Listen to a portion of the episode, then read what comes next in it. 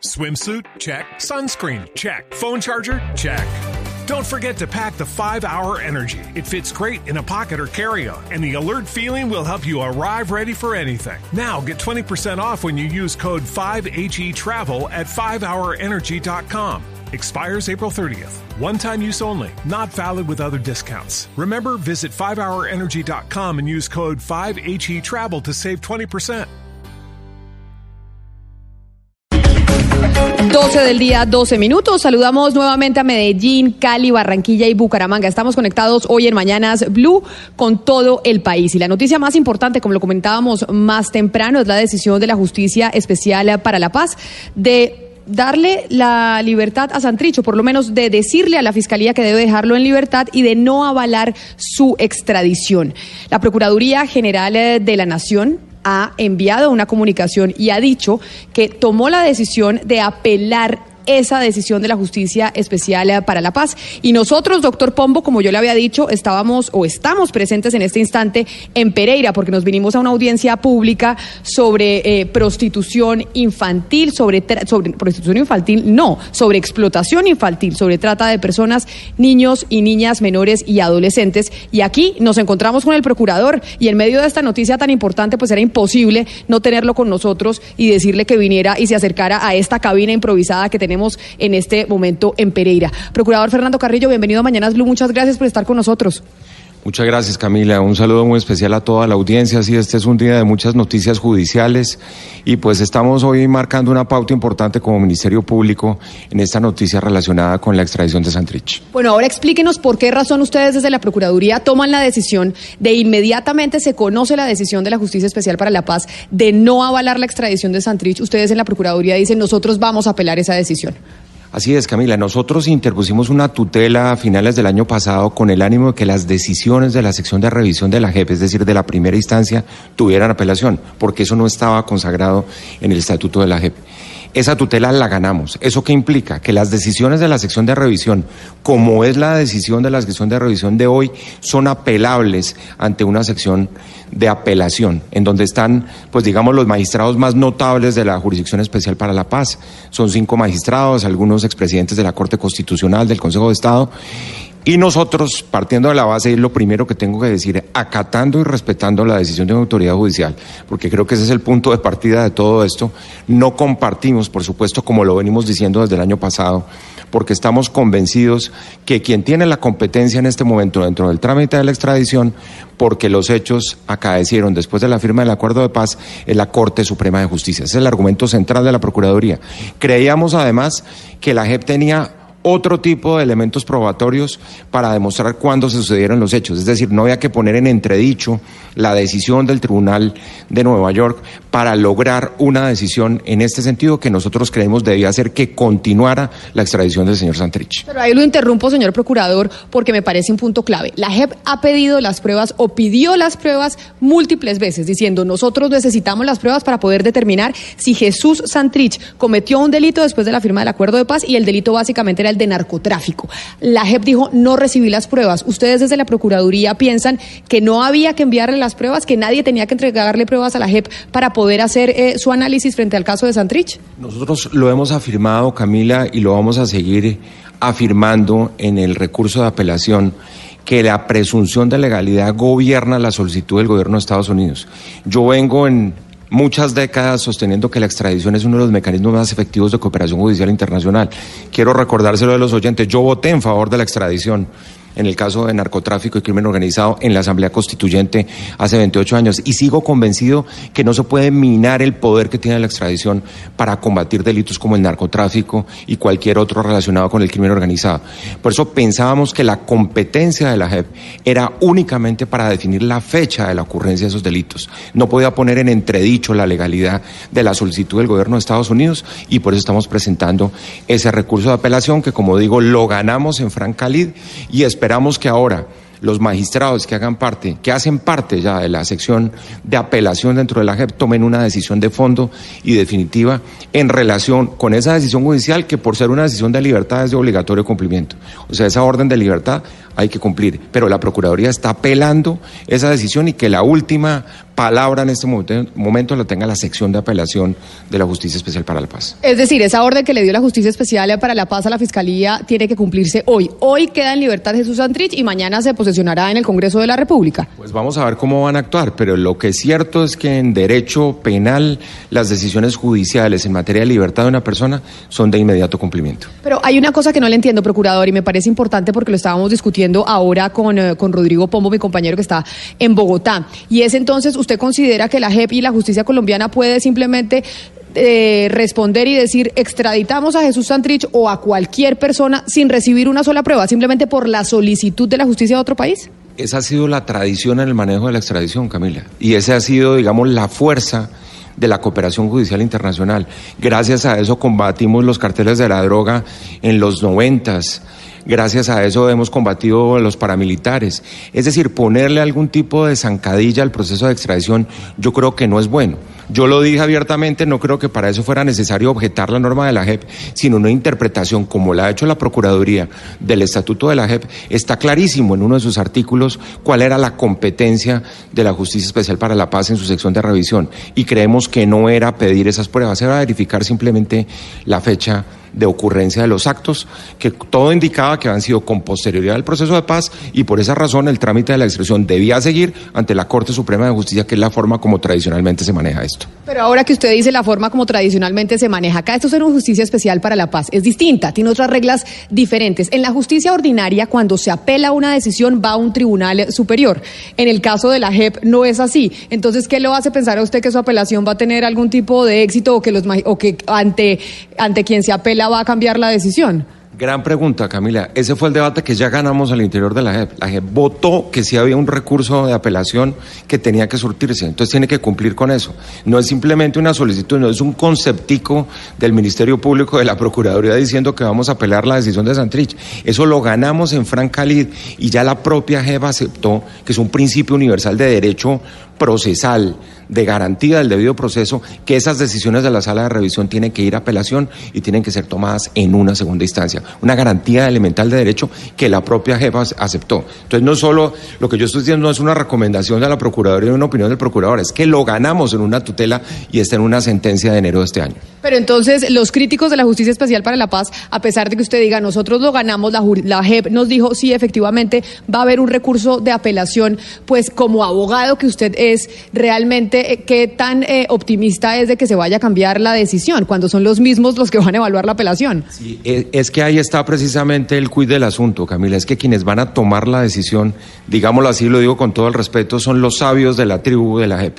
Son la doctora Patricia Linares, el doctor Danilo Rojas, el doctor Eduardo Cifuentes, la doctora Gamboa, en fin, personas que tienen la mayor veteranía y son la segunda instancia de la Justicia Especial para la Paz. Por eso en este momento esa decisión final va a quedar en manos de ellos gracias a la tutela que interpusimos y que ganamos ante la propia JEP.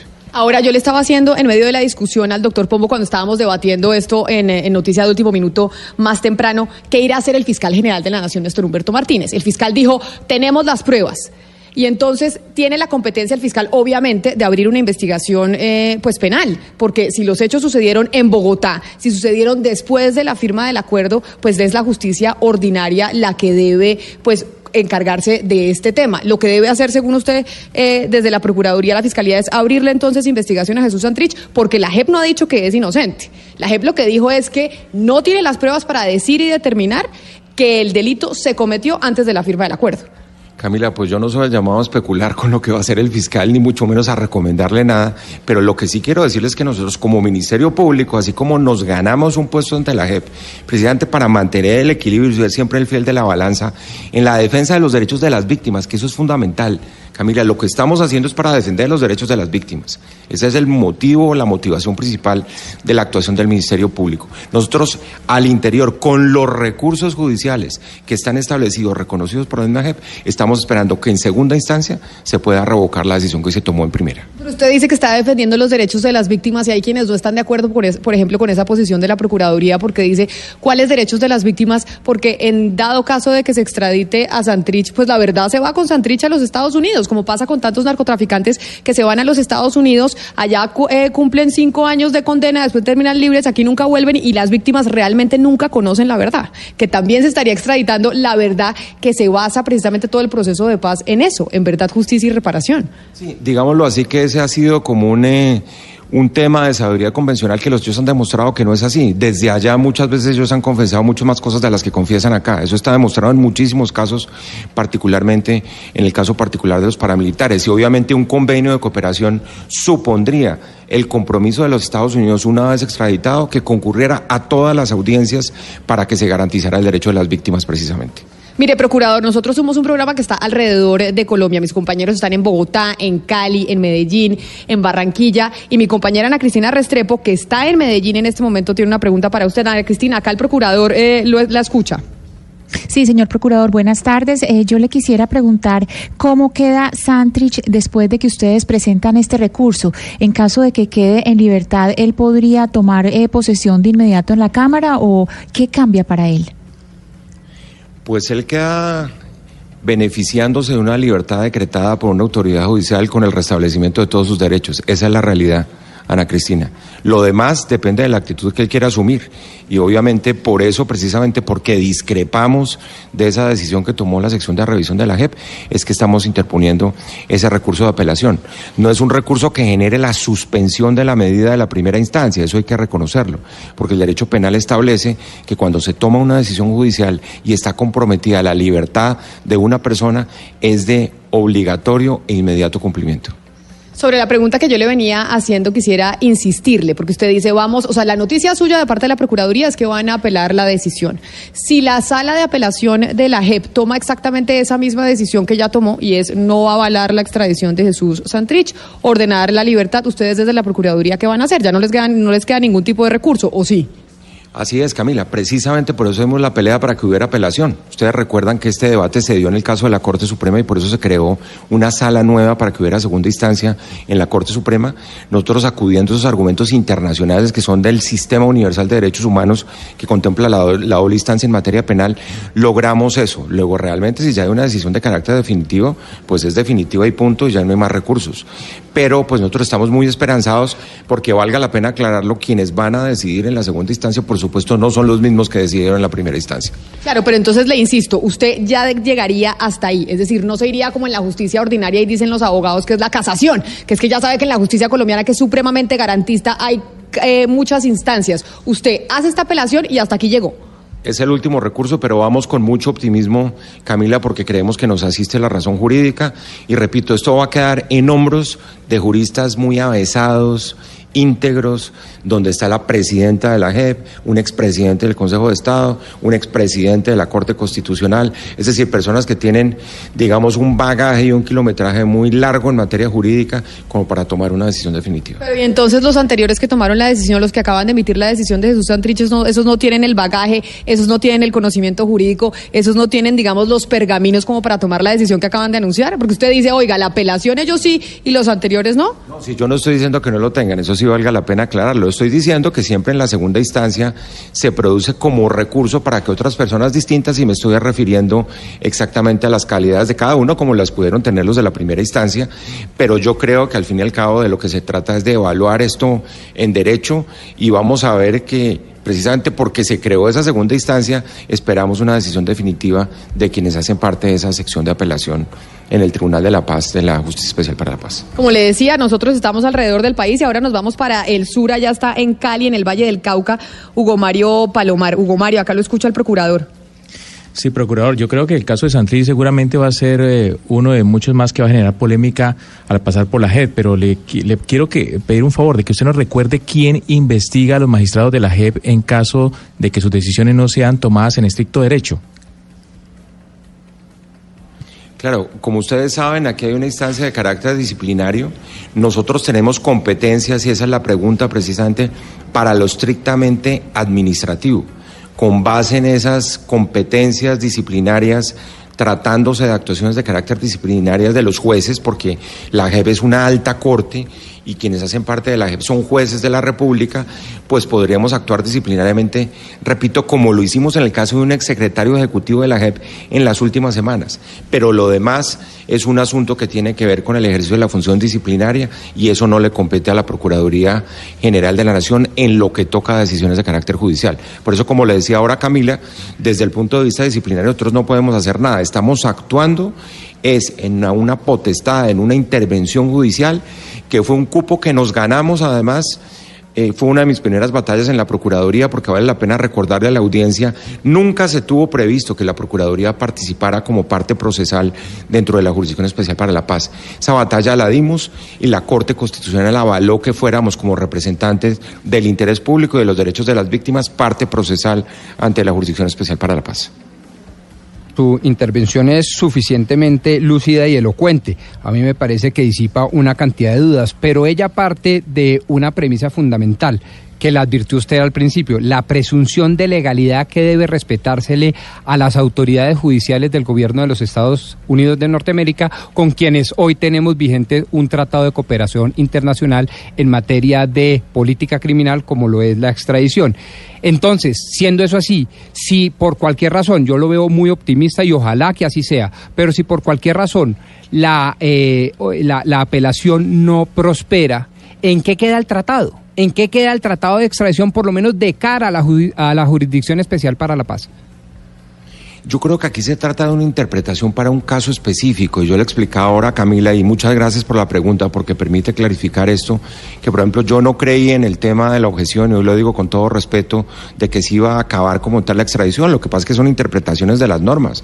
Yo creo que a la extradición no se le pueden poner arandelas, y una cosa son los delitos cometidos dentro de la vigencia de los acuerdos, es decir, hasta el día en que se firmó la paz, y otra cosa son los delitos con posterioridad a la fecha de la firma de los acuerdos. Y por lo que decía el indictment y por lo que ha dicho el Tribunal de Justicia del Estado de Nueva York, pues este fue un delito que se cometió con posterioridad a la firma del acuerdo de paz y por eso no puede ser beneficiario de todas las prerrogativas que entrega la Jurisdicción Especial para la Paz. Entonces me parece que eso es importante, eso de todos modos no sería el fin de la extradición y por eso además comparto la tesis que se ha ventilado en los últimos días, que una vez la Corte tome una decisión sobre las objeciones, de pronto en un proyecto de ley se pueda aclarar esto porque no considero de todas maneras que esto sea el fin de la extradición tal cual la hayamos eh, conocido. Esto es una aplicación de una norma de la ley estatutaria a un caso específico y reitero, yo sigo convencido que la extradición sigue siendo una de las herramientas más eficaces en la lucha contra el crimen organizado y una de las herramientas más útiles en los escenarios de la cooperación judicial internacional. Procurador, usted ha dicho que esto no se podía, que usted no estaba de acuerdo con las objeciones por parte del presidente y estamos sumidos, digamos, en una especie de crisis institucional. Yo no sé si usted coincida conmigo en eso o no, porque eso evidentemente es una opinión mía, que estamos sumidos en una crisis eh, institucional. El Congreso no ha podido pasar las, los proyectos eh, que se necesitan, etcétera, etcétera. ¿Se equivocó el presidente y el, el presidente con esa equivocación de meter las objeciones nos sumió en esta crisis institucional en la que estamos? Pues Camila, yo lo dije con toda claridad por una sola vez, precisamente para no incurrir en lo que venía criticando durante los últimos meses y es ser un extremo dentro de la polarización.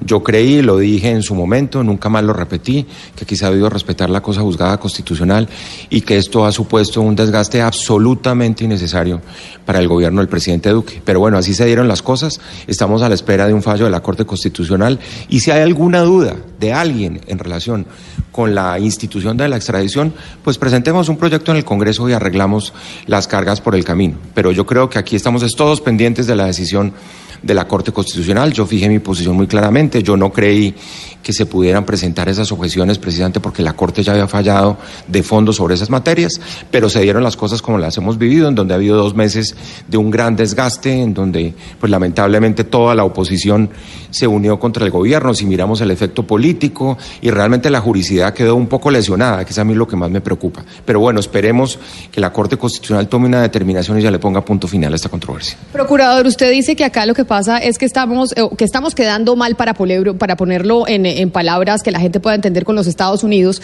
con este tema de, de la extradición. Después de que el presidente presentó las objeciones eh, a la JEP, incluso grupos de la, de la oposición, y ahora con lo que pasó con las visas de los magistrados y demás, dice, aquí el gobierno del presidente Duque de la mano del gobierno de los Estados Unidos están presionando a la rama judicial y están presionando a la Corte Constitucional y presionando de una u otra manera a la Justicia Especial para la Paz para que tome decisiones con, la, con las que ellos estén de acuerdo. ¿De acuerdo quiénes? El gobierno de los Estados Unidos y el gobierno del presidente Duque que ganó las elecciones en contra del proceso de paz. ¿Usted cree que tales presiones sí, sí están existiendo sobre la rama judicial de parte del Ejecutivo de la mano con el gobierno norteamericano?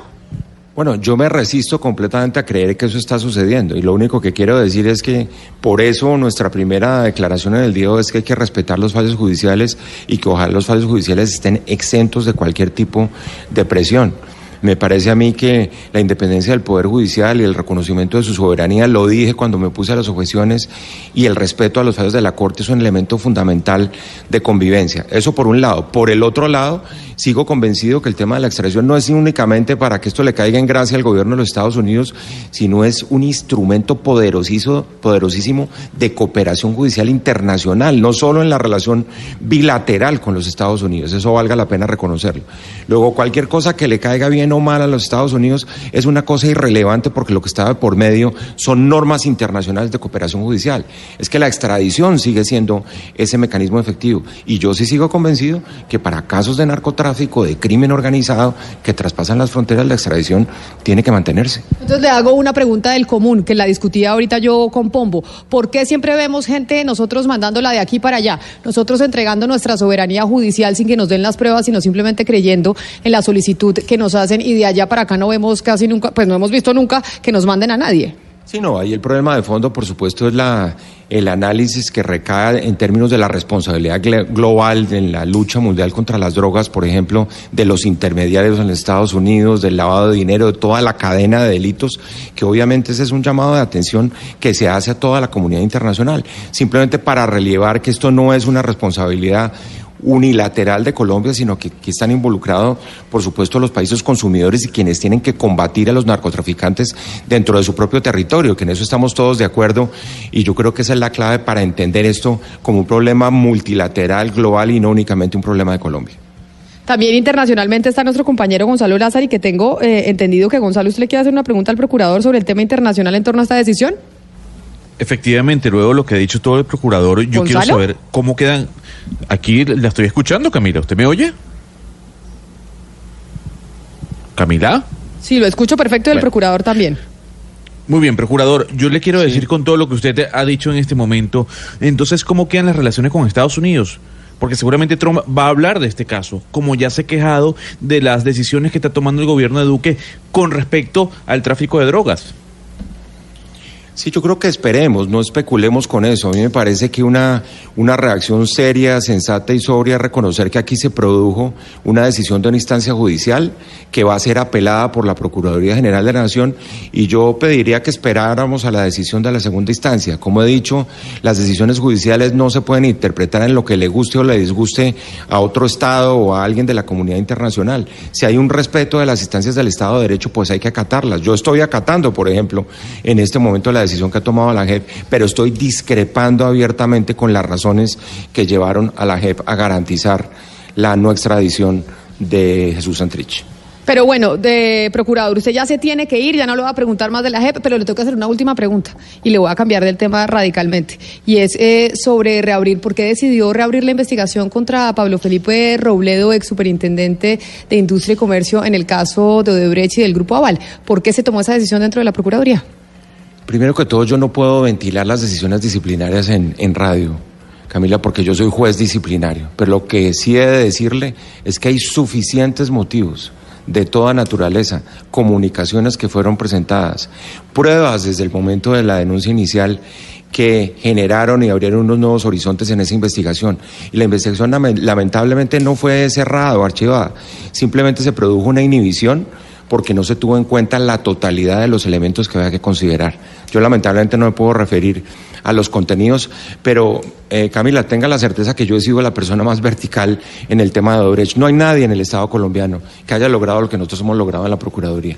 En la negociación que Odebrecht quería hacer con Colombia, ofrecían 30 millones de indemnización. Nosotros logramos 260 millones de dólares, algo que no ha logrado nadie, ningún poder judicial en América Latina en relación con ese contrato y con los actos de corrupción eh, que fueron propiciados precisamente por esa multinacional brasilera. Entonces, que no nos vengan a decir ahora que nosotros estamos tratando de poner en entredicho todo lo que hemos logrado, nuestra posición frente al Tribunal de Arbitramiento, nuestra posición frente a la ANI. En fin, tengo 10 razones distintas para demostrar cómo hemos sido de verticales, de objetivos e imparciales en este caso. Pero es que, Camila, cuando se violan garantías fundamentales, yo no puedo llegar a conseguir objetivos violando principios constitucionales. Si se respeta el debido proceso, si se respeta la contradicción de la prueba, si se trata de condenar a una persona que no esté con un abogado a su disposición, pues están violando garantías, pero no quiero hablar más porque, por supuesto, el juego es que más adelante me pueden recusar para eso y yo no voy a caer en esa trampa. Procurador, muchas gracias por haber venido a sentarse acá con nosotros. Si me toca titular la entrevista, yo diría, el procurador se fue con toda en contra de la JEP. Dígame si le gusta el titular o no. No, me fui en contra de la decisión de conceder el beneficio de la no extradición a Santrich. Yo, yo creo en la JEP. Camila, qué bueno, qué bueno ese punto. Yo creo en la legitimidad de la JEP. Yo soy el más convencido que este país le tiene que eh, seguir apostando a la paz y que la JEP es una institución fundamental. Pero estoy discrepando abiertamente con lo que decían, como ya lo he hecho en otras ocasiones, y creo que eso es lo que le da fortaleza a la JEP, que se ventilen abiertamente las controversias, que jurídicamente se demuestre que puede estar equivocada y que ojalá en una segunda instancia tome otra decisión. Procurador Fernando Carrillo, mil gracias por haber estado aquí con nosotros. Son las 12 del día, 37 minutos. El procurador reaccionando a la decisión de la Justicia Especial para la Paz de no avalar la extradición de Santrich.